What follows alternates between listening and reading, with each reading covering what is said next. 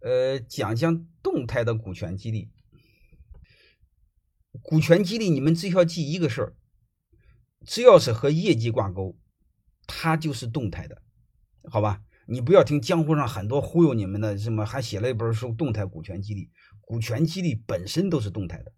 如果所有的股权激励不和业绩挂钩，股权激励就没有任何意义，那就不叫激励，那叫抢老板的股份，好吧？你们只需要动态的股权激励，你们只需要记得和业绩挂钩。你比如马芳，业绩好，成为老板的成为老板的左膀右臂才可以买股份，啊，但是买了股份呢，也得业绩好，啊，业绩不好就不能分红，是不是又是动态的？